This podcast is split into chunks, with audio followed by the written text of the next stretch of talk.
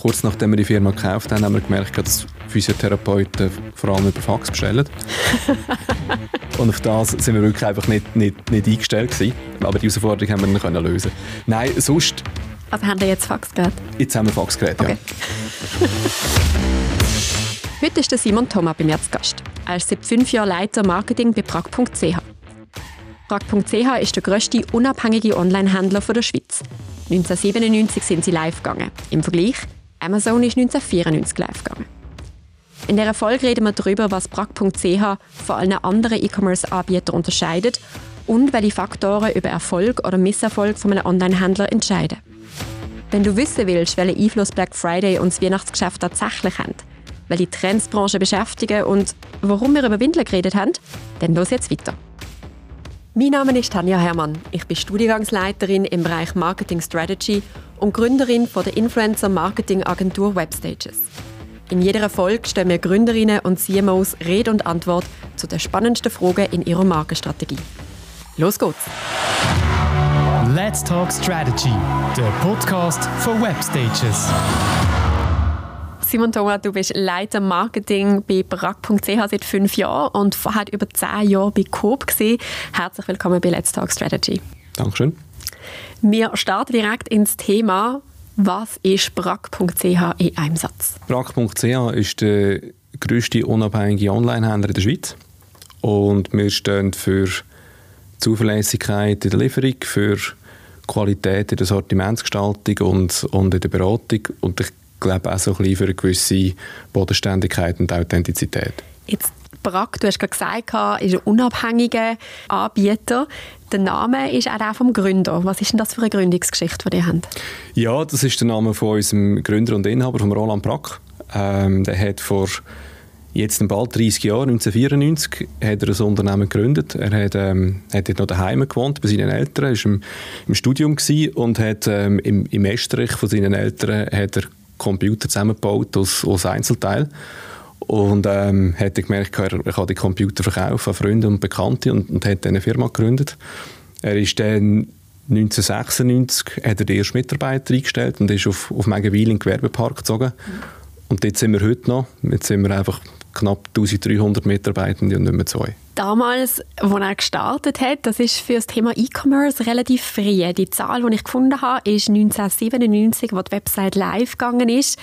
Um das ein bisschen einordnen, Zalando ist dann 2008 dazugekommen, Galaxus 2012, Digitech ein bisschen früher, 2001 und Amazon, wo man es ein bisschen als äh, Orientierungshilfe kann nehmen kann, ist 1994 live gegangen. Also wirklich extrem früh in dieser Branche. Wie, wie ist das gekommen, dass man so früh mit dem gestartet hat? Ja, also wir sind zuerst nicht ein Online-Händler. Also der Roland Brack hat, hat, die Computer anderweitig verkauft. Wir sind eben, wie du gesagt hast, 1997 sind wir ans Netz gegangen aber mit einer Webseite. Und das war eine Preisliste der Computer drauf. okay. Und dann erst 1998 haben wir wirklich online bestellen Aber die Marktsituation war wirklich so, gewesen, E-Commerce hat es eigentlich noch nicht gegeben. Ähm, ich habe mal die Zahlen nachgeschaut. 1997 haben 7% der Schweizer Bevölkerung haben gesagt, dass sie regelmäßig ins Internet gehen. 15 Prozent haben gesagt, dass sie zumindest zweimal im Jahr im Internet sind. Also das hätte noch keine grosse Bedeutung gehabt. Ich habe gestern probiert, darüber nachzudenken, ab wenn ich regelmäßig Internet hatte. Und ich weiß noch, in der Schule, wo das das Thema war, ist so die Ersten, die daheim schon Internet hatten. Also eben jetzt in einer Zeit, wo das alles noch sehr, sehr weit weg war für viele von uns. Wieso hat Roland Brack schon so früh an den Onlinehandel geglaubt? Ja, also die müsste ich nicht wahrscheinlich selber fragen. Ich gehe aber davon aus, dass es einfach eine Option war, wo man einfach gesehen hat, dass das wird immer mehr zu einem Bedürfnis. Und man hat gemerkt hat, hey, man kann eigentlich man kann eine Webseite aufschalten und einen Shop aufschalten und Kunden können dort bestellen. Ich glaube, das Zweite, was sicher auch entscheidend war, ist, Computer, die wir zuerst verkauft haben, das ist auch etwas, was online sehr gut funktioniert hat. Mhm. Also am Anfang, wo die Leute online bestellt haben, sind es Computer gewesen, es sind Bücher und es sind CDs gewesen, die man online bestellt hat. Amazon ist eigentlich bekannt als, als Buchhändler, ja. weil das einfach auch von, von der ganzen Logistikprozess relativ einfach war. Ist etwas, wo man nicht physisch muss sehen und es ist etwas, das halt eckig ist und man relativ gut in den Karton reinbringt. Jetzt hat sich in diesen Jahren vieles verändert. Gibt es einen Punkt, wo man sagt, ab dort ist E-Commerce richtig groß geworden in der Schweiz, so einen Wendepunkt? Oder wie haben sich jetzt die letzten, jetzt muss ich ausrechnen, über 20 Jahre im E-Commerce entwickelt, wenn man so eine Zeitraffer macht? Ja, ich glaube, es ist schon, es ist recht kontinuierlich gewesen. Also die E-Commerce hat bis zu der Corona-Zeit jedes Jahr Wachstumsrate von über 10 Prozent gehabt. Und ich glaube, es ist wirklich relativ schnell, aber es ist immer Schritt für Schritt gegangen. Es sind immer wieder neue Sortimente dazugekommen, wo man gemerkt hat, hey, das wird jetzt auch zu einem Bedürfnis, dass es online bestellt wird. Durch das ist eigentlich der Markt, Online-Markt immer grösser geworden. Gleichzeitig, eben, wie du vorher gesagt hast, immer mehr Leute sind regelmäßig am Internet gewesen. Das Internet ist immer schneller geworden. Also in den 90er Jahren, wenn wir das Internet wollen, haben wir das Telefon müssen ausstecken, damit wir das Internet kommen. Also das hat auch dazu beigetragen.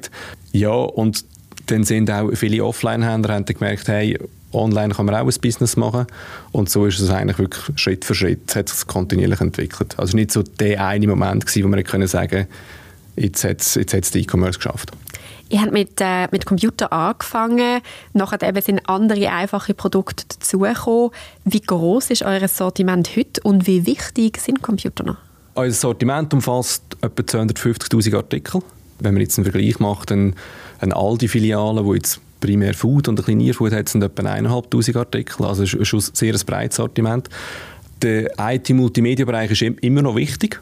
Ich kann jetzt nicht sagen, dass, dass es jetzt der, der wichtigste Teil ist, sondern es ist wirklich eigentlich der ganze Sortimentsmix, was es bei uns ausmacht. Wo wir je nach Zeitraum in einem Jahr, also gerade Black Friday, das sind Computer- und IT-Multimedia-Artikel sehr wichtig. Mhm. Wenn es jetzt eher in die Weihnachtszeit hineingeht, sind, es dann Spielwaren oder andere Artikel, die, dann häufig gesucht werden. Ihr habt somit nicht eine Produktkategorie, wo du sagst, hey, das ist die Kategorie, wo wir den grössten Teil von unserem Umsatz darüber machen? Nein, also IT-Multimedia ist, ist, immer noch sehr ein, ein, zentraler Bestandteil. Die Wachstumsrate in vielen anderen Bereichen sind aber grösser. Also ich kann zum Beispiel sagen, das Produkt, das am häufigsten gesucht wird im Jahr, sind Pampers. Das ist ah, überhaupt nicht mit Computers. Okay. Ja, das hat jetzt nicht erwartet, die Antwort. Jetzt, eben über die Jahre sind andere Player im Markt dazugekommen. Der wahrscheinlich relevanteste Mitbewerber von euch dürfte Galaxus sein, wo ja doch auch nicht eine kleiner Anbieter ist. Mit den Zahlen von 2022, die ich gefunden habe, ist umsatzmäßig Zalando auf Platz 1, gefolgt von Digitech, gefolgt von Amazon, Galaxus und dann kommen die. Mhm. Hat sich das mittlerweile maßgeblich verändert oder stimmt die Reihenfolge noch ungefähr? Ich gehe davon aus, dass die, die Top 5 weiterhin Top 5 werden bleiben. Jetzt fange ich an, über, über Mitbewerber zu reden, da fühle ich mich ein bisschen unsicher. Ich gehe davon aus, dass, dass die Wachstumsrate bei, bei Galaxus wahrscheinlich stärker wird als bei Digitec. Also ist es denkbar, dass, dass es dort eine Verschiebung gibt, ist es schlussendlich aber das gleiche Unternehmen dahinter. Läuft auf alles raus. Wie sehr habt ihr das gespürt, wo Galaxus damals in den Markt kam? Ähm, am Anfang haben wir es nicht groß gespürt. Ähm, weil ähm, Digitec ist eigentlich die starke Marke gewesen. Ähm, mit, mit Galaxus ist das Unternehmen der Schritt gegangen, dass man ins breite Sortiment hineingeht. Das war eigentlich etwa gleichzeitig, wie wir das auch gemacht haben. Ähm, Galaxus ist dann eigentlich, ich glaube 2013 sind sie in den Markt gekommen, ist, ist dann kontinuierlich gewachsen. Ähm, und hat jetzt die, die Marktstellung, die sie, die sie haben. Der andere Player, der ja in der Schweiz eine Sonderstellung hat, ist Amazon. Mhm. Mit den ganzen Zöllen, die wir haben, sind wir da ein bisschen beschützt in der Schweiz, weil es einfach wahnsinnig unumständlich ist, dort etwas zu bestellen. Es gibt zwar Anbieter, wo man nachher nach Deutschland bestellen kann und dann wieder so in die Schweiz reinholen, aber auf jeden Fall keine unkomplizierte Shopping-Experience. Jetzt die Weise, also einerseits verändert sich die Gesetzgebung am 1. Januar, andererseits hat es im Mai Gerüchte gegeben, dass Amazon mit vielen Händlern in der Schweiz am Anbandeln ist. Macht das einen nervös? Nein, nicht wirklich. Ich glaube, wir sind in einer Branche, die einfach wo sehr dynamisch ist. Wenn ich noch ein paar Jahre zurückgehe, ich glaube 2016 ist Sirup lanciert worden. Ja. Die sind auch mit, mit sehr viel Geld und sehr viel Werbeinvestitionen in den Markt gekommen. Dort haben wir uns auch darauf einstellen wir, wir sind sogar der erste grosse Händler auf, auf dem Marktplatz gewesen. Also das gibt es immer wieder. Bei Amazon ist es so, ich bin nicht mal sicher, ob es wirklich Zoll Bestimmungen sind, die das für, für Amazon auch schwierig macht. Das ist halt ein relativ kleiner Markt mit ähm, verschiedenen Bestimmungen, mit Dreisprachigkeit und so weiter, was dann für Amazon kompliziert macht als, als Weltkonzern. Und eben, wenn wir die Umsatzzahlen anschauen, sie machen relativ viel Umsatz schon aus Deutschland, aus Frankreich und aus Italien mit der Schweiz. Und ja, also die Gerüchte, die, die vernehmen wir auch, die vernehmen wir schon seit ein paar Jahren, die sind immer mal ein bisschen, ein bisschen lauter, mal mhm. ein bisschen leisiger, im Moment sind sie ein bisschen lauter. Also wir, wir, sind das, wir sind das schon auch am Beobachten. Du hast gerade angesprochen, Sirup hat es einmal noch gegeben und eben mit nicht wenig Geld in den Markt gestartet und gescheitert. Was machen die denn anders, dass die seit so vielen Jahren erfolgreich sind? Wir versuchen uns gar nicht zu fest zu vergleichen mit, mit, mit unseren Mitbewerbern. Wir wollen wirklich auch für unsere Kunden einen guten Job machen. Ich glaube, was bei uns anders ist als bei anderen Schweizer Online-Händlern, wir, wir sind unabhängig. Ähm, das hat, hat gewisse Nachteile. Also wir haben keinen Orangen oder so Stirnenreis im, im Hintergrund, wo, wo uns mitfinanziert. Ähm, aber das hilft uns dann auch in jedem Fall einfach gesund versuchen zu wirtschaften. Wir haben das auch bei uns in unserer Vision und Mission haben wir das wirklich auch fix verankert, dass wir sagen, wir wollen unsere Mittel clever einsetzen. Also das heisst, jeden Franken, den wir jetzt gerade im Marketing ausgeben, tun wir drei bis viermal umdrehen, bevor wir wirklich ausgeben und dann wirklich prüfen, macht das Sinn für uns, macht es betriebswirtschaftlich Sinn oder macht es keinen Sinn. Jetzt mit dieser Mehrsprachigkeit, auch das hast du angesprochen, wie relevant ist BRAC in der Westschweiz? Wir sind dort relativ jung unterwegs. Also wir sind vor, ähm, vor sechs Jahren haben wir eigentlich den Markteintritt in der Westschweiz gehabt.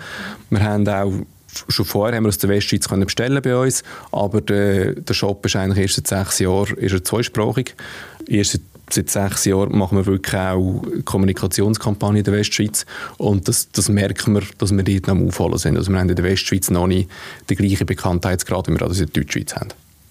Etwas anderes, was man im Markt ähm, sieht, logischerweise ist Amazon weltweit unterwegs. Galaxus, wo vor ein paar Jahren nach Deutschland gegangen ist, ist das für Prag jemals ein Thema gewesen? Bis jetzt ist es kein grosses Thema, nein. Und zwar einfach, weil wir ja, weil wir das Gefühl haben, im, im Ausland wartet niemand auf prag.ch oder prag.de oder wie es würde heißen. Zum Zweiten glauben wir schon, dass unsere, unsere USP oder unsere starke Leistung davon kommt, dass wir sehr zuverlässige Delivery sind. Also die Logistik ist unser Herzstück und das ist in einem eher kleinen Land wie der Schweiz ist das einfach einfacher zu bewerkstelligen als in einem grossen Land wie Deutschland. Und der dritte Punkt ist, wir glauben, wir haben ja, in der Schweiz auch noch, auch noch genügend Kunden, wo wir, wo wir können bekehren können, dass sie bei uns bestellen, bevor wir dann ins Ausland gehen müssen. Wir kommen nachher nochmal auf euer Logistikzentrum zu sprechen, das nämlich ziemlich beeindruckend ist. Ähm, zu der Marktentwicklung, du hast es vorher schon mal angesprochen mit der Pandemie. Ähm, es ist dieses Jahr gerade wieder ein äh, Barometer veröffentlicht worden über, über die E-Commerce-Branche in der Schweiz, was geheißen hat, das geht alles wieder zurück, wir sind wieder auf Vor-Pandemie-Niveau. Ist das etwas, was bei euch genau gleich ist oder wie habt ihr die Achterbahnfahrt im E-Commerce erlebt? Wir wachsen kontinuierlich weiter aber nicht mehr mit den Wachstumsraten, die wir, die wir vor Corona hatten. Also es war schon so, dass Corona uns gefühlt wie ein paar Jahre vorgespielt hat. Ja. Und jetzt merken wir aber, dass die Wachstumsraten nicht mehr auf dem gleichen Level sind, wie wir das in den Jahren 2010 bis 2019 hatten. Hat man dort auch gemerkt, dass es die gleichen Artikel sind wie im Supermarkt, die gefehlt haben im Online-Shop? Oder haben die Leute genutzt, dass man online noch all die Sachen können bestellen konnte, die man eben im normalen stationären Handel plötzlich nicht mehr können zugreifen Also was ist dort hinter den Kulissen passiert? Ja, es hat schon gewisse Verschiebungen gegeben. Es hat aber auch Artikel gegeben, die uns ähnliche Probleme gemacht hat wie im Offline-Handel. Also der Klassiker war das WC-Papier. Yeah. Wir haben zwar WC-Papier gehabt, aber die haben quasi unsere Logistik verstopft, weil wir eigentlich dort, wo wir im Frühjahr gemerkt haben, hey, in China ist irgendetwas und das könnte da noch kommen viele Produkte werden einfach in China hergestellt, wo wir auch geschaut haben, hey, wir müssen schauen mit der Lieferkette, ja. dass die bestehen bleibt. Also lasst uns unsere Lager ein bisschen mehr aufstocken. Und dann eigentlich zu der Zeit, wo dann wirklich die Produkte gekommen ist, ist, ist Lockdown losgegangen, wo dann äh, die Läden zugegangen sind, wo, wo die Leute stark online bestellt haben. Und dann haben wir wirklich die Situation gehabt, dass eigentlich gleichzeitig die Ware gekommen ist und, die Ware hätte sehr aus dem Lager rausgehen. Und das ist eigentlich die grosse Herausforderung, dass, dass wir dort irgendwie mit dem, wo gerade ins Lager reingekommen ist und dem, wo aus dem Lager raus müssen, dass wir dort aneinander vorbeikommen sind. Okay, tönt, äh, tönt nach intensiver Zeit. Was, wenn du mir jemandem erklären der frisch in die Schweiz kommt, macht der E-Commerce-Markt in der Schweiz besonders? Ich glaube, grundsätzlich ist es nicht mal ein grosser Unterschied, ob man jetzt den E-Commerce-Markt in der Schweiz mit dem Ausland vergleicht. Weil ähm, ich glaube, das ist grundsätzlich ein globales Thema. Es ist alles hochtransparent. Also ich kann jetzt jederzeit oder ich kann per Knopfdruck jeden Online-Shop der Welt anschauen und ähm, sehe, was der für ein Angebot hat, ich sehe, was der gleich macht wie mir, was er anders macht als mir. Wo ich schon glaube, dass es einen gewissen Unterschied gibt, ist, dass der, der Marktanteil, den die einheimischen Player haben, in der Schweiz deutlich grösser ist als im, im angrenzenden Ausland, wo in den meisten Ländern, in den meisten Nachbarländern Amazon eine sehr dominante Stellung hat. Das ist in der Schweiz ein bisschen anders. Wir haben vorher über Gründe geredet von, von Amazon, warum die wahrscheinlich noch nicht in der Schweiz sind.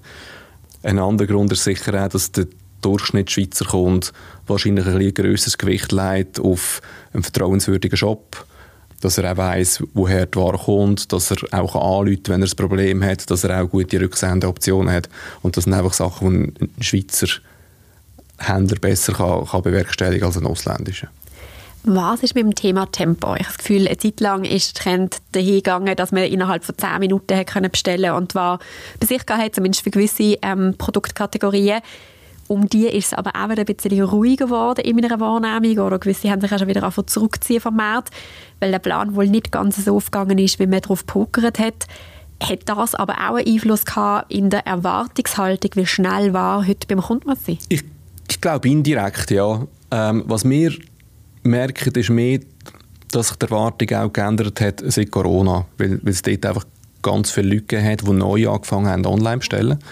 Und das ist dann wie so ein Gewöhnungseffekt gewesen. Jetzt sind, jetzt sind alle geübt im Online-Bestellen ähm, und sind sich einfach gewöhnt, dass die Ware einfach am nächsten Tag kommt. Ähm, und das war etwas, was wir vor drei, vier, fünf Jahren Kunden noch können begeistern. Jetzt ist es einfach normal, dass, dass es so ist.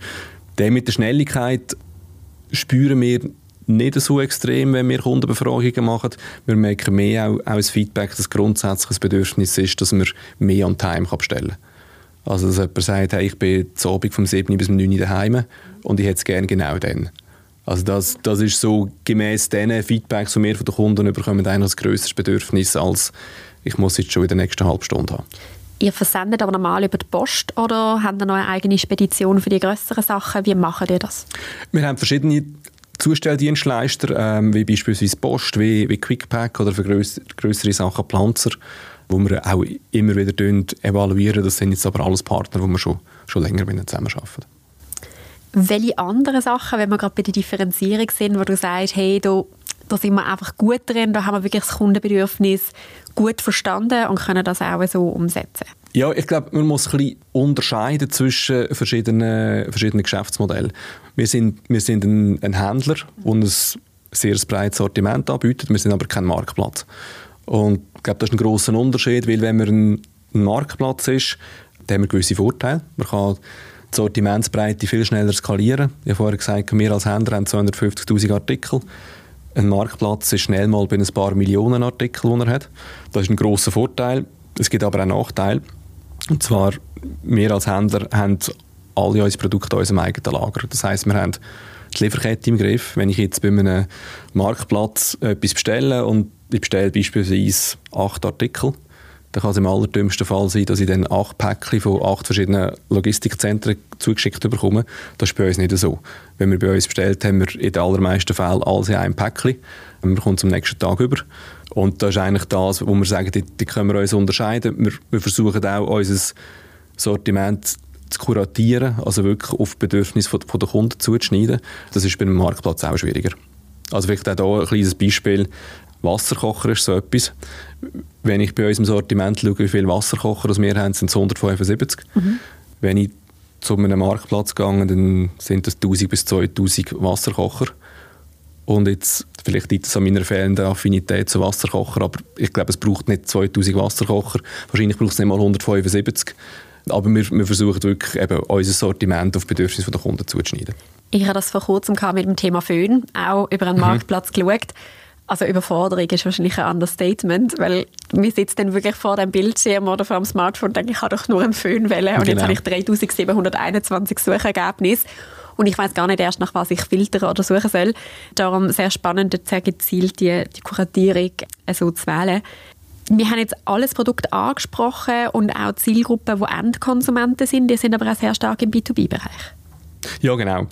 Also wir haben bei, bei brack.ch haben wir einen Geschäftskundenbereich, wo wir auch ein sehr schönes Wachstum haben. Ich glaube, das liegt sehr stark auch daran, dass wir so ein breites Sortiment haben, dass wir für, für Geschäftskunden einfach spannend sind, weil quasi One-Stop-Shopping bei uns sehr gut möglich ist. Also wenn ich jetzt an ein Büro denke und wenn das Büro neu muss ausgestattet werden dann haben wir nicht nur einen Computer, sondern wir haben auch das ganze Büromaterial, wir haben auch Kaffeekapseln, also wir haben eigentlich alles, was das Büro braucht und was bei uns bestellen kann. Was ist sonst mit der Zielgruppe, was sich jetzt verändert hat? Wir haben gesagt, am Anfang die wenigsten Leute haben Zugang gehabt zum Internet.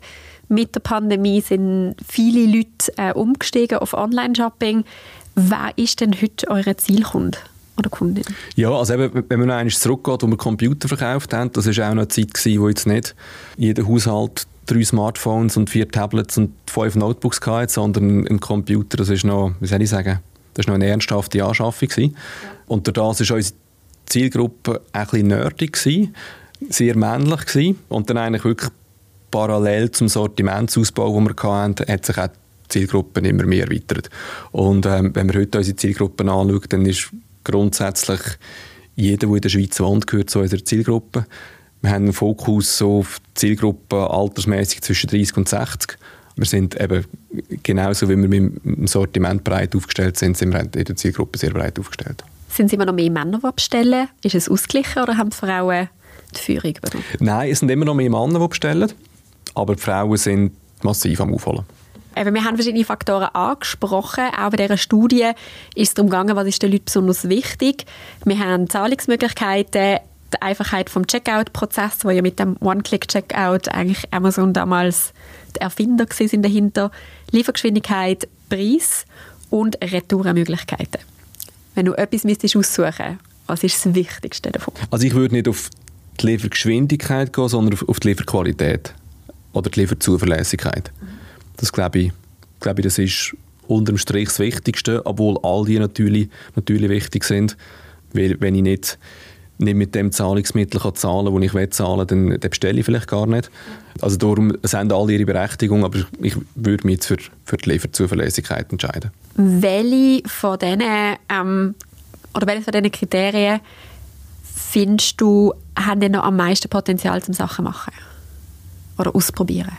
Ich glaube, es ist nicht, es ist nicht der eine. Also ich, ich glaube wirklich, der E-Commerce hat sich in den letzten zehn Jahren extrem entwickelt. Ähm, es ist vieles gegangen, was Zahlmöglichkeiten anbelangt, was User Experience im Shop anbelangt, eben was Logistikleistung anbelangt, wo, ich glaube, ist man jetzt insgesamt auf einem sehr guten Level. Ich glaube, die, die Anpassungen und Änderungen, die jetzt kommen, die werden nicht mehr den grossen Impact haben. Und gleichzeitig macht es eben auch gerade das aus, du musst wirklich an allen Schrauben laufend schrauben, dass du noch das ein oder andere zusätzliche Prozent an Effizienz oder an User Experience kannst rausholen. Und darum glaube ich, es, es gibt bei allen noch, noch, Luft nach oben, es wird bei allen Entwicklungen geben, ähm, aber ich glaube, es wird in diesen Bereichen nichts geben, wo so revolutionär ist, dass, dass es alles andere wird überholen wenn man generell anschaut, okay, ich möchte jetzt etwas bestellen im Internet, wieso sollte ich zu euch gehen und nicht zu einem anderen Anbieter? Weil ich glaube, dass wir sehr zuverlässig sind, was unsere Lieferfähigkeit anbelangt, dass wir bei uns auch immer, wenn wir eine Frage haben, auch anrufen.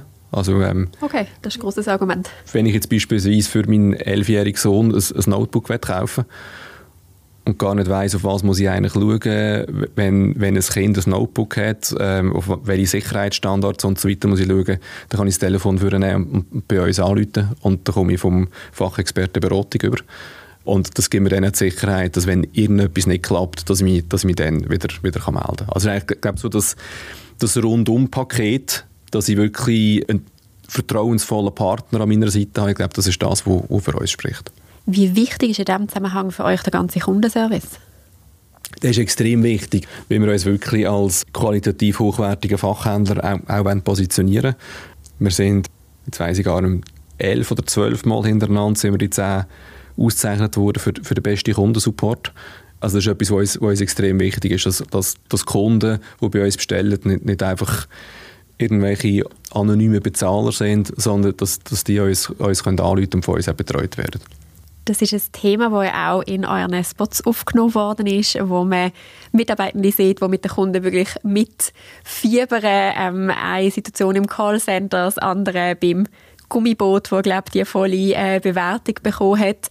Also in dem Fall nicht nur eine Kampagne, sondern etwas, was ziemlich guten Kern trifft von eurem Unternehmen. Genau, also so ist, auch, so ist eigentlich auch die Kampagne die entstanden. Das ist auch, auch mit, mit der externen Agentur, die wir zusammen geschafft haben, die haben uns das auch gespiegelt und gesagt, hey, es muss doch irgendeinen Weg geben, wie wir so das, das Herzblut, das eure Mitarbeitenden haben, für ihre Arbeit und für Kunden, wie wir das noch besser den Kunden überbringen können. Und das ist eigentlich der Ursprung von der Idee dieser Kampagne. Genau, normalerweise würde ich an dieser Stelle immer die kritischen Fragen stellen, weil ich google immer meinen Gast in Kombination mit dem Wort Skandal, Kritik etc. Aber ich kommt einfach nicht. Also ich habe da irgendwie ähm, nicht gefunden, wo ich jetzt die ganz bösen Fragen kann stellen kann. Ähm, darum machen wir mal weiter mit den harmlosen ja, Themen. Ja. Bin einverstanden. Und zwar ähm, Thema Preisstrategie. Eben, wir haben äh, Konkurrenz aus dem Ausland, wir haben extrem viel Bewegung im E-Commerce-Bereich hat das einen Einfluss auf die Marge und wie sich der Markt verändert, dass da plötzlich mehr Druck aufkommt? Oder hat man immer noch viele, viele Vorteile, wenn man online verkauft und nicht stationär? Nein, also ähm, wir merken den Druck schon. Wir haben das auch gemerkt mit Corona, dann auch mit, mit dem Krieg, wo, wo angefangen hat, dass man gemerkt hat, hey, die Lieferfähigkeit könnte ein schwieriger werden. Ähm, hat die Reaktion bei vielen On- und Offline-Händlern gemerkt, dass alle gesagt haben, wir müssen schauen, dass wir die Ware noch bekommen. Die Produkte sind dann eigentlich besser geliefert worden, als man das erwartet hat. Dann, eben, dann hat der Krieg angefangen, die Konsumentenstimmung ist schlechter geworden und dann plötzlich alle volle Lager gehabt. Und das sind dann Effekte, die, die dann einen sehr starken Preisdruck auslösen. Ähm, wo wir als Online-Händler ähm, mindestens so stark betroffen sind wie ein Offline-Händler. Und natürlich eben durch das auch volle Lager haben. Genau. Weil eben als Händler und nicht als Marketplace sind es nachher eure Logistikzentren, die genau. voll sind. Du brauchst eine Marketingstrategie, weißt aber gar nicht, wo anfangen. Mit meinem CAS Marketingstrategie an der HWZ entwickelst du ein ganzheitliches Marketingkonzept. Egal ob für dein eigenes Startup oder ein Projekt von deinem Arbeitgeber. Von der Marktforschung über verschiedene Preisstrategien hin zum Storytelling und Budgetierung. Du lernst, welche Maßnahmen und Kennzahlen für deine Ziele wichtig und richtig sind. Die sechs aufeinander aufbauenden Module werden vom Marketing Strategy Bootcamp in über 2000 Meter Höhe ergänzt. Die CAS Marketing Strategie ist zudem Teil vom MAS Marketing Excellence. Und du kannst nebendran 100% arbeiten. Alle Infos zum Studienstart im April findest du in den Show Notes. Die ganze Distribution, wir haben es schon ein paar Mal angesprochen, ich glaube, ich habe dort mal eine Doku gesehen über die Logistik, wo mit den Robotern, die dort drüber fahren. Vielleicht, was kannst du jetzt über eure Logistik erzählen? Wir haben sehr, sehr moderne Logistik. Ich muss ehrlich gesagt sagen, ich, ich bin selber jedes Mal wieder erstaunt, wenn, ich in Willisau in unserem Logistikzentrum bin und die Roboter rumfahren. Vor allem habe ich die Logik noch nicht verstanden. Also das, das sind so ganz viele so Plastikbins, wo die Produkte drin sind und die Roboter, die flitzen hin und her und picken sich die Produkte raus. Und ich habe immer erwartet, du hast dann ein Bin, wo Batterien drin sind und du hast ein Bin, wo weiß auch nicht, Zahnpasta drin ist. Das ist aber nicht so. Also wenn man in die Bins hineinschaut, das ist, dann ist es Puff dort drin. Okay. Und ich, ich finde das immer wieder faszinierend, wie, wie das dann die Roboter gleich schaffen, das richtige Produkt rauszupicken. Und ja, also das hilft uns stark in der Effizienz des Prozess. Ist das eine Kompetenz, die die in-house entwickelt haben oder gibt es globale Anbieter, wo die einfach schon sehr früh mit denen angefangen haben zusammenzuarbeiten? Oder warum ist eure Logistik so und die von anderen Dienstleistern nicht ganz so weit. Das hat sehr stark mit dem, mit dem Roland Brack, unserem, unserem Gründer, zu tun. Er ist ein, Tüftler und hat schon immer ein grosses Augenmerk auf, auf die Logistik gelegt, weil er einfach gesagt hat, hey, mit dem steht es am Falls. Und hat dort teilweise auch jetzt noch, aber vor allem in der Vergangenheit, hat er selber auch sehr viel Zeit und Herzblut in das investiert, auch mit, mit externen Partnern zusammen, um so etwas zu bauen. Etwas anderes, was eng mit der Logistik zusammenhängt, ist das Thema Verpackungen. Auch dort wird E-Commerce immer mal wieder so ein bisschen kritisiert, weil da sind neben 13 Päckchen nochmal in 17 anderen Päckchen drin und ich kenne es von uns, wenn wir viel online bestellt haben, ähm, könnte man eigentlich gerade eine eigene Mülltonne bestellen, um das ganze Zeug wieder entsorgen. Und auch dort gibt es jetzt Beschreibungen, dass man Sachen unverpackt direkt verschickt. Wie stehen ihr dazu? Ja, es ist, es ist immer ein bisschen ein Trade-off. Also ich glaube eben, was bei uns ein grosser Vorteil ist, dass wir alles in einem Päckchen haben. Das hilft schon mal. Und dann, dann ist es immer so, so ein bisschen ein Trade-off. Wir, wir kommen dort auch immer wieder Kundenrückmeldungen, in beide Richtungen über. Weil zum einen wollen Kunden verständlicherweise möglichst wenig Verpackungsmaterial haben und auf der anderen Seite sollen sie möglichst sicher ankommen. Also wenn wir, äh, wenn wir Weinflaschen verschicken und, und die eine ist dann halt kaputt, dann, dann hast du eine Sauerei im Päckchen und, und das will niemand und darum müssen wir schauen, dass wir das immer wieder neu und super können austarieren können, dass wir so wenig Verpackung wie nur möglich um unsere Produkte herum haben, aber so viel wie halt gleich nötig, dass das Produkt einfach sicher ankommt. Ja, das wäre sicher etwas, was man meinem Stuhllieferant damals hätte können sagen. Ich glaube, ich habe pro Stuhl über eine Stunde gehabt. bis ich da, da ist wirklich jedes bisschen, das so geflochten gewesen, umwickelt gewesen mit so dem Bölleli-Papier. Das, das war eine Lebensaufgabe, gewesen, bis ich das Zeug aus der Verpackung hatte. Das habe ich das nicht ganz ich. nachvollziehen Aber äh, ja. Generell ein anderer Trend, den man sieht, ist das ganze Dropshipping. Mit ähm, eben nicht ganz klaren Absender, Thema Retouren dürfte auch ein bisschen anders sein. Wie beeinflusst das den E-Commerce-Markt und vielleicht auch euren eure Plan? Ja, also das sind, das sind alles Sachen, wo wir, wo wir am Beobachten sind. Auch der ganze Direct-to-Customer-Bereich ist ein, ist ein Bereich, wo, wo, wo Rückenwind hat. Es gibt immer wieder neue Player, auch aus China, wie Shein oder Temu, wo gefühlt aus dem Nichts auftauchen.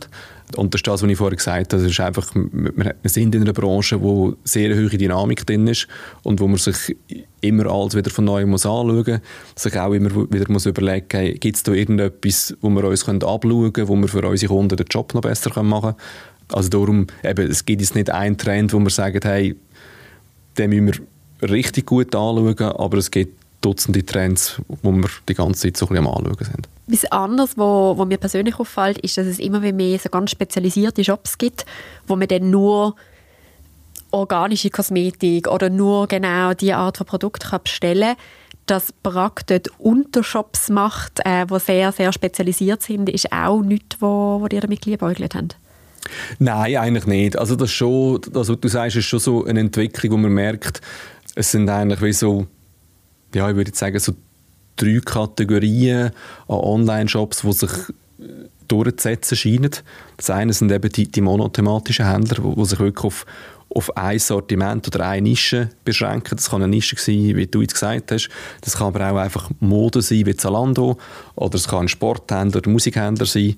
Das zweite sind dann die Vollsortimenter, wie wir einer sind. Und das dritte sind, sind, sind die Marktplätze. Das ist sich am, wenn man so die grossen Trends anschaut, sind die Typen Online-Händler, die sich am Durchsetzen sind. Für uns ist wichtig, dass wir unter dem Brand brack.ch uns als, als Fachhändler können positionieren und darum wenn wir eigentlich auch keine Subbrands lancieren. Dann tauchen wir uns erstmal in Zahlen ein ähm, im Marketing. Jetzt die klassischen Marketingzahlen kennt man immer so ein bisschen. Was sind E-Commerce-Zahlen, die ihr anschaut? Oder sagen, nach diesen KPIs sind wir eigentlich am Optimieren, das sind die, die wir am meisten anschauen? Ja, also Grundsätzlich schauen wir natürlich die klassischen Handelszahlen wie Umsatzmargen und so weiter auch bei unserem Marketing an. Klassische E-Commerce-Zahlen ist eine Conversion Rate, wo, wo wir sicher anschauen, wo es eben darum geht, hey, wie kann man die ganze User Journey für den Kunden noch einfacher machen, dass eben seine Conversion vielleicht steigt. Die durchschnittliche Warenkorbgröße ist, ein, ist eine wichtige Größe für uns, weil man halt im Onlinehandel pro Bestellung relativ große Kosten hat. Okay. Einfach für, für die Logistikkosten, für die Pickkosten, für, für Portokosten, die man hat. Und darum, wenn man jetzt mit dem gleichen Umsatz einen, einen höheren durchschnittlichen Warenkorb hat, dann ist das positiv für die Rentabilität. Wenn der Warenkorb niedriger wird, ist, ist das schlecht für die Rentabilität. Darum ist das ein, eine Größe, die wir auch anschauen. Und dann, was sicher für uns auch immer wichtig ist, wie groß ist der Umsatzanteil, den wir über Owned und Earned Kanal oder direkt können generieren im Vergleich zu den bezahlten Marketingkanälen. Welche sind denn die effektivsten Marketingkanäle, wo ihr merkt, conversion-technisch, das sind die, die wirklich einschenken? Ja, also die effektivsten sind, sind natürlich die Kunden, die direkt zu unserem Job kommen, aber jetzt hast du natürlich da hast eine ganze Geschichte vorne dran. Ja. Also das, das, ganze Branding, der ganze Brandaufbau ist dort wichtig. Darum, wir messen jeden Kanal für sich, aber da ist eigentlich immer eine Geschichte hinter dran, wo, wo dann wahnsinnig schwierig ist zu analysieren, weil es, es ist eigentlich der ganze Marketingmix, den wir, wir aussteuern. Es ist so ein bisschen wie im Fußball. Mal ist der Stürmer der, der das Goal schießt, mal ist der Mittelfeldspieler, aber der Stürmer ohne Mittelfeldspieler kann kein Goal schiessen. Und darum die Art und Weise, wie es bei uns zu einer Bestellung kommt, auch wenn jetzt einer über Google kommt, der kommt nicht einfach über Google und nicht uns vorne kennt, sondern es sind Branding-Massnahmen, es sind E-Mail-Automationen, die dann ihn quasi darauf vorbereiten, dass er vielleicht am Schluss über Google dann Bestellung macht. Wie weit gehen ihr dort in Zahlen rein, um das probieren auseinanderbeineln oder akzeptiert ihr, dass es eben ein Zusammenhang ist von ganz vielen Massnahmen und die lassen dann auch so als Konglomerat stehen, sage ich jetzt mal? Wir gehen sehr tief in die Zahlen rein und, und gleichzeitig ist es uns auch bewusst, dass es einfach auch Aspekte gibt, wo man dann gleich nicht mit Zahlen belegen kann. Und darum ist es immer so ein, ein Mix aus, aus Ratio und Bauch, wo, wo dann dazu führt, wie wir unseren, unseren Marketingmix optimieren. Bei den Online-Massnahmen, was sind so die Kanäle, wir wechseln nachher zu Offline, was sind die Kanäle, wo ich sage mal, dir entweder am meisten am Herzen liegen oder wo, wo du am meisten Freude daran hast, so mit denen umeinander zu spielen? Also von den klassischen Kanälen ist es eigentlich das E-Mail-Marketing.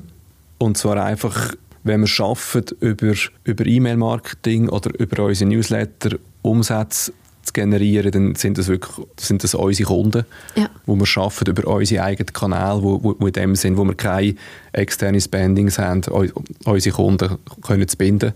Und dadurch ist mir der Kanal eigentlich am liebsten vorhanden. Gibt es dort eine Kampagne oder eine Veränderungen, Massnahmen, die dir mega im Kopf geblieben ist, weil du gefunden hast, so, oh, dass man diesen Effekt erzielen hätte ich damals nicht gedacht? Nein, es kommt mir nichts Größeres, Größeres in den Sinn. Ich glaube, dort ist auch E-Mail-Marketing ist, ist so ein bisschen ähnlich gelagert wie, wie die ganze E-Commerce-Branche. Dort ist man relativ schnell auf ein gewisses Niveau gekommen. Mhm. Ähm, und die, die Veränderungen, wo, wo die zuerst wirklich einfach Optimierungen. Was, was wir einfach schon schauen, ist, dass jedes E-Mail, das wir verschicken, dass das für jeden Kunden eine gewisse Relevanz haben weil ähm, ich glaube, das kennt jeder von uns. Es gibt nichts mühsameres als irgendwelche Newsletter, wo, wo man einfach, wenn man sie überkommt, einfach gerade löscht. Und darum ist es unser Anspruch, dass man sagt, hey, jeder Kunde, der von uns eine E-Mail überkommt, muss irgendetwas drin sein, was für ihn könnte spannend sein Wie wichtig ist Social Media für euch? Das ist für uns ein wichtiger Kanal im, im, Gesamt, im gesamten Marketingmix. Ähm, und zwar auf verschiedenen Kanälen. Also wenn jetzt beispielsweise der den Geschäftskundenbereich wieder nehmen, dann ist LinkedIn, wo wir ein starkes Gewicht drauf legen. Beim Privatkunden ist es vor allem Instagram und Facebook, aber auch TikTok, wo wir seit, seit etwa zwei Jahren aktiv drauf sind. Das hilft uns einfach, zusätzliche Reichweite zu generieren. Es hilft uns auch, dass, dass man Themen einmal anders aufladen kann, emotionaler aufladen kann, als, als man das vielleicht in anderen Kanälen machen kann. Ich habe mir natürlich eure Social Media Kanäle angeschaut in Vorbereitung. Auf der Website ist LinkedIn nicht verlinkt in mhm. den Fußzielen, sondern nur Facebook, Instagram und TikTok. Und Facebook, ich nehme an, das ist auch eurer Herkunft geschuldet, wie, wie lange es euch schon gibt, sind mit 67'000 Follower relativ mhm. gut aufgestellt. Aber organisch ist dort natürlich nichts mehr los. Ich habe gesehen, ich habe zwischen 0 und 3 Likes bei den Post. Ihr seid mit dem leider nicht alleine und bei fast allen Kunden ist das das Bild, das sich abzeichnet. Und ihr habt dort ganz andere Inhalte. Also ihr habt dort wie so ein Magazininhalt mit Tipps und Tricks und Do-it-yourself, wohingegen Instagram und TikTok viel bunteren Mix haben, wo mir auf den ersten Blick nicht ganz so klar war, was bei welchem Social-Media-Kanal das spezifische Ziel ist. Was ja. kannst du da vielleicht dazu sagen? Bei TikTok ist es, ist es tatsächlich auch so, dass ähm, aktives Ausprobieren ist, weil wir dort auch nicht jetzt wirklich in unserer Kernzielgruppe daheim sind und gleichzeitig sagen, hey, das ist ein spannender Kanal, wir sehen hier das Potenzial drin. Der Mitarbeitende, der dort im Social Media Team mit dem Lead ist, ist auch ein ehemaliger Lernender, mhm. wo, wo, wir, wo wir gesagt haben, hey, der ist, der ist am nächsten der Zielgruppe dran wo das mit dem, mit dem ganzen Team zusammen sehr aktiv betreut.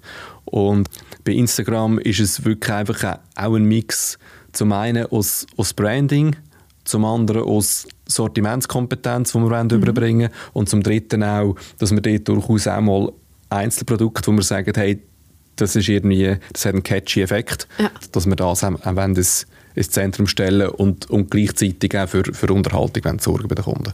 Okay, aber in dem Fall kein Ziel von Conversion, wo ihr sagt, okay, wir machen über Social Media eigentlich Shopping eine Shopping-Erweiterung sozusagen, sondern wirklich mehr Branding experimentieren? Mal, äh, wir, wir, machen das bei, bei Einzelprodukten schon auch, oder wenn wir, wenn wir eine Themenkommunikation haben, machen wir das auch. Wir merken einfach, dadurch, dass wir ein Vollsortimenter sind, ist es jetzt nicht gleich einfach, wie wenn wir, weiß auch nicht, ein Modebrand wären, mhm. Wo es einfach prädestiniert ist, Instagram auch, auch als, als Conversion-Kanal zu nutzen. Also wir, wir nutzen es auch als Conversion-Kanal. Der Effekt auf, auf, auf Gesamtzahlen ist aber sehr überschaubar. Welcher Marketing-Kanal ist für euch denn aktuell der, den ihr am herausforderndsten findet? Man kommt ein, ein Beispiel sehen, wo, wo nichts mit brack.ch zu tun hat, sondern mit einem anderen Brand aus der Competech-Gruppe, mit, mit Medidor. Medidor ist eine Firma, die wir vor drei Jahren gekauft haben. Jetzt sind wir im Gesundheitsbereich tätig und tun vor allem Physiotherapeuten beliefern. Mit Geräten, mit ähm, Frottetüchern, mit Verbrauchsmaterial und so weiter. Kurz nachdem wir die Firma gekauft haben, haben wir gemerkt, dass Physiotherapeuten vor allem über Fax bestellen. und auf das sind wir wirklich einfach nicht, nicht, nicht eingestellt gewesen. Aber die Herausforderung haben wir dann können lösen. Nein, sonst... Also haben wir jetzt Faxgerät? Jetzt haben wir Faxgerät, okay. ja. Nein, sonst ist, glaube, die grösste Herausforderung ist, ist wirklich den Gesamtmix immer wieder von neuem super können austarieren weil das einfach schon ein recht fragiles Gebilde ist. Also wenn ein Kanal jetzt, einfach als Beispiel, wenn der 10% teurer wird, dann hat das automatisch eine Auswirkung auf alle anderen Kanäle, weil du musst es wieder von neuem neu austarieren und musst dann wieder ganz viele Zahlen anschauen, um zu schauen, ob du wieder auf dem richtigen Weg bist. Das finde ich eigentlich das Herausforderndste. Und nicht, es gibt nicht den einen Kanal, wo wir sagen, hey, da tun wir uns, eigentlich schwer, tun wir uns einfach schwer. Ihr seid aber auch auf klassischen Kanälen unterwegs mit Out of Home und TV. Was kannst du über diese Massnahmen erzählen, gerade auch hier wieder im Hinblick darauf, dass eure stärkste Mitbewerber sehr, sehr stark in dieser Kategorie unterwegs ist? Ja, wir haben ich glaube, vor etwa zehn Jahren haben wir das erste Mal ähm, im TV etwas gemacht. Und für uns war es wie ein, ein wichtiger Schritt um noch einmal mehr können skalieren, noch einmal grösser zu werden, dass wir halt wirklich einfach auch auf, auf die Reichweite stärksten Medien zählen. Darum gehört TV und Autoform für uns in einer Gesamtjahresplanung sehr zentral dazu. Und ja, das ist wieder das Thema mit dem, mit dem cleveren Mitteleinsatz es gibt andere Online-Player, die deutlich einen höheren Werbedruck haben als wir. Aber eben, wir, wir machen das nicht, um mit irgendwelchen Mitbewerbern mithalten sondern wenn wir einfach merken, wenn wir, wenn wir wirklich eine, eine nationale Reichweite haben wollen, gehört das einfach dazu. Für was geben wir am meisten Geld aus im Marketing? Das ist so die, ich würde sagen, das ist schon das, das Dreiergespann Google TV und Out of Home. Dann bei den ganzen Offline-Aktivitäten haben die ja das Glück, ihr habt einen Offline-Touchpoint mit den Kunden, im Moment, wo sie eigentlich euer Päckchen in der Hand mhm. halten. Wie wichtig sind sonst noch andere Offline-Massnahmen für euch? Wir haben vor, vor etwa vier Jahren, vier oder fünf Jahren, haben wir angefangen, ein Magazin rauszugeben. Das kommt zweimal im Jahr raus. Das hat schon intern am Anfang zu Diskussionen geführt. Es hat Stimmen gegeben, die gesagt haben, hey, wir sind doch ein Online-Händler. Die anderen Stimmen haben gesagt, ja, aber unsere Kunden gibt es physisch. Und die, die konsumieren nicht nur, nicht, nicht nur auf digitalen Kanälen. Der, der grosse Vorteil von so einem Magazin, also wir haben jetzt etwa 60 Seiten, so ein Magazin. Und ähm, du kannst halt Sortimentskompetenz noch auf ganz eine andere Art und Weise überbringen als, als in einem Newsletter beispielsweise. Also für uns ist das eine gute Ergänzung. Sponsoring kann man vielleicht auch als, als Offline-Kanal ja. anschauen. Dort sind wir eigentlich die einzigen grossen Online-Händler in der Schweiz, die Sponsoring überhaupt betreiben. Ähm, und das ist für uns, für unsere Positionierung als Schweizer Online-Händler für die Schweizer Bevölkerung ist es wirklich ein, ein, ein wichtiger Aspekt, dass wir dort sei das jetzt im Fußball, wo wir im Kinderfußball im Breitensport sind, oder auch im, im Skisport, wo wir eigentlich vom Erstkontakt bis zu der Spitze alles unterstützen, ist das auch, auch sehr wichtig, dass wir uns dort verankern können, dass wir auch die Aktivierung vor Ort haben und dort den Kunden physisch können spüren Was hat AI für eine Rolle bei euch im Unternehmen und eben auch vielleicht bei Marketingaktivitäten? Sehr wichtige, viel wichtiger als noch vor einem Jahr. Wir haben vor ein paar Wochen unseren ersten Produktberater lanciert, wo auf, auf KI-Basis funktioniert. Jetzt sind wir jetzt in der Beta-Phase. Wir haben das zuerst für, für unser Kundenbindungsprogramm lanciert. In einer, in einer geschlossenen User Group lancieren sie jetzt für, für alle Kunden. Das ist für uns sehr spannend, um dort auch, auch Learnings zu ziehen, was funktioniert, was funktioniert bei den Kunden nicht, wie ist auch die Entwicklung der Kunden. Dort merken wir auch, dass es im Moment gerade eine sehr schnelle und grosse Entwicklung gibt. Also das, das ist sicher etwas, wo wir den Kunden gegenüber eine Leistung haben, wo wir merken, da können wir künstliche Intelligenz einsetzen. Wir sind aber auch an ganz vielen anderen Themen dran. Beispielsweise, ähm, wie können wir im, im Content-Marketing-Bereich künstliche Intelligenz noch, noch besser einsetzen?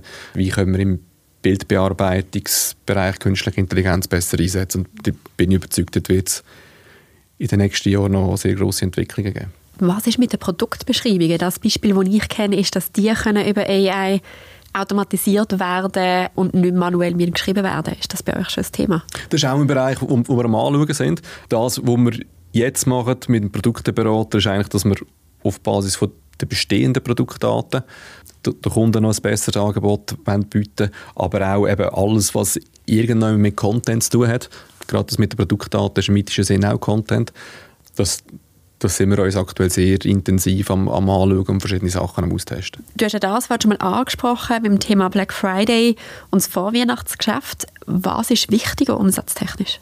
Schlussendlich schon das Weihnachtsgeschäft. Also wir haben am Black Friday oder der Black Friday Week haben wir massive Ausschläge in den Umsätzen und gleichzeitig ist es am Schluss nur eine Woche und lanciert dann eigentlich die, die ganze Weihnachtszeit, wo, wo wir dann eigentlich den ganzen Dezember durch durch einen Peak sind. Gibt es noch andere Saisonalitäten, wo ihr feststellen, dass die Leute im Sommer eher Ferien machen und weniger bestellen oder Ostern plötzlich Leute anfangen bestellen? Wir haben die letzten zwei Jahre die Ferienzeit stärker gemerkt als, als vor Corona. Also insbesondere die Sommerferien und Herbstferien. Und sonst ist es wirklich sortimentsabhängig. Also im Baumarktsortiment, dort Dort ist es am besten, wenn die Jahreszeiten so ausgeprägt wie nur möglich sind. Also wenn der Winter so, so, kalt und schneereich ist wie nur möglich und, und der Sommer so richtig heiß ist. Okay. Weil wenn es schneereich ist, dann, dann brauchen die Leute Schneeschaufeln und Salz und Schneeketten. Im Sommer, wenn es richtig heiß ist, dann brauchen sie Ventilatoren und brauchen Pools und so weiter. Also der, für, für diesen Bereich ist eigentlich eine sehr ausgeprägte Saisonalität wichtig. Im IT-Multimedia-Bereich gibt es eigentlich nicht so ausgeprägte Saisonalität, mit Ausnahme vom Fernsehbusiness. Dort ist immer Fußball-WM, ist ein, ist ein Zeitpunkt, wo, wo die Nachfrage zunimmt. Ja, und so ist, ist immer im Home and Living Bereich, ist, ist, wenn es langsam wieder in Richtung Herbst hineingeht, ist, ein, ist eine wichtige, wichtige Periode. Also darum haben wir eigentlich aufgrund von der Sortimentsbreite immer wieder Sortiment, wo man kann sagen, hey, die haben jetzt, haben jetzt gerade Hochsaison. Was ist vielleicht noch das häufigste Missverständnis, das Leute haben rund entweder um brack.ch oder E-Commerce in der Schweiz? Ich glaube, lang war so ein bisschen das Image, hey, das, was ich online bestelle, ist irgendwie billig. Aber ich glaube, das ist, ich, ich glaube, die Zeiten, die, die sind vorbei, aber das ist so, ich glaube, früher ein Missverständnis gewesen. Ich glaube, ein Thema, das sich auch hartnäckig haltet, ist so das, das Thema Nachhaltigkeit zwischen Online- und Offline-Handel, wo es auch verschiedene Studien dazu gibt, die eigentlich belegen, dass eigentlich der Online-Handel, wenn er dann ohne grosse Retourenquoten auskommt, im Normalfall eigentlich nachhaltiger ist, weil ich nicht mit dem Auto an eben verschiedene ja. Orte gegangen, sondern weil es, weil es mir eigentlich heimgeliefert wird. Ich finde das, find das aber auch eine gute und gerechtfertigte Diskussion. Mhm. Und ich glaube, dort wird es auch noch, auch noch ganz viele Studien und Erhebungen in der Zukunft geben. Wie groß ist denn die Herausforderung rund um Retouren für euch? Also für Kleiderbrands dürfte es ja ein bisschen eine andere Quote sein als jetzt bei eurem breiten Sortiment. Wir haben sehr tiefe Retourenquoten. Das liegt aber auch daran, eben, dass wir in, im Bereich von der Produktberatung, im Kundenservice sehr viel Geld investieren. Auch mit dem Ziel, dass der Kunde eben möglichst das richtige Produkt findet und, und dann eigentlich gar nicht darauf angewiesen ist, dass er es irgendwie dreimal zurückschicken muss. Dann sind wir bei meiner letzten Frage. Ein Blick in die Zukunft. Was erwartet uns? Ja, wir haben es schon gehabt. Ich glaube, das sind zwei Themen. Also das eine haben wir gehabt, das ist das Thema der künstlichen Intelligenz. Ich glaube, das ist wirklich etwas, wo, wo gekommen ist zum Bleiben. Und ich glaube, das werden wir in den verschiedensten Aspekten spüren. Eben sei das, was Leistungen für den Kunden anbelangt, aber ich glaube, was interne Prozesse in vielen Unternehmen anbelangt. Und das andere ist so ein das Thema, ich glaube, E-Commerce ist wirklich gerade in, in einem Umbruch. Ist so, wie soll ich sagen, so ein bisschen dran, am, am Erwachsen zu werden. Die letzten 20 Jahre hat, hat E-Commerce extrem starke Wachstumsraten gehabt. Und es war eigentlich wie der Fokus mal, gewesen, hey, wir müssen bekannt werden, wir sind ein Bekanntheitsaufbau. Wir haben uns ganz viele Neukunden und es ist wieder darum gegangen, wie kann man das starke Wachstum überhaupt abfedern. Jetzt ist die Situation ein bisschen anders. Die grossen E-Commerce-Player sind bekannt. Mhm. Also der Fokus ist mehr in Richtung Kundenbindung und in Richtung Kundenakquisition. Und zum anderen sind die Wachstumsraten nicht mehr gleich hoch wie, wie vor Corona. Und das verschiebt einfach den Fokus den Unternehmen sehr stark in Richtung Prozess. Hey, wo müssen wir unsere Prozesse schlanker machen, wo müssen wir unsere Prozesse effizienter machen und in Richtung Rentabilität. Also wie, wie kann sich ein Online-Händler die Rentabilität sichern, wenn die Neukunden nicht mehr so in grossen Scharen kommen wie vor ein paar Jahren. Und ich glaube, das sind gerade so zwei Effekte, die, die zusammenkommen, die man nicht nur in der Schweiz merkt, sondern die man im E-Commerce eigentlich weltweit merkt. Der E-Commerce jetzt gerade drinnen ist und ich glaube, das wird, das wird uns noch die nächsten paar Jahre auch beschäftigen. In diesem Sinne, danke viel, viel mal für deine Zeit. Gerne geschehen. Wenn du immer noch da bist, danke fürs Zuhören. Wir freuen uns über deine Bewertung auf Spotify oder Apple Podcast. Und nicht vergessen, abonniere uns und wir hören uns ganz bald wieder. Let's Talk Strategy, der Podcast für Webstages.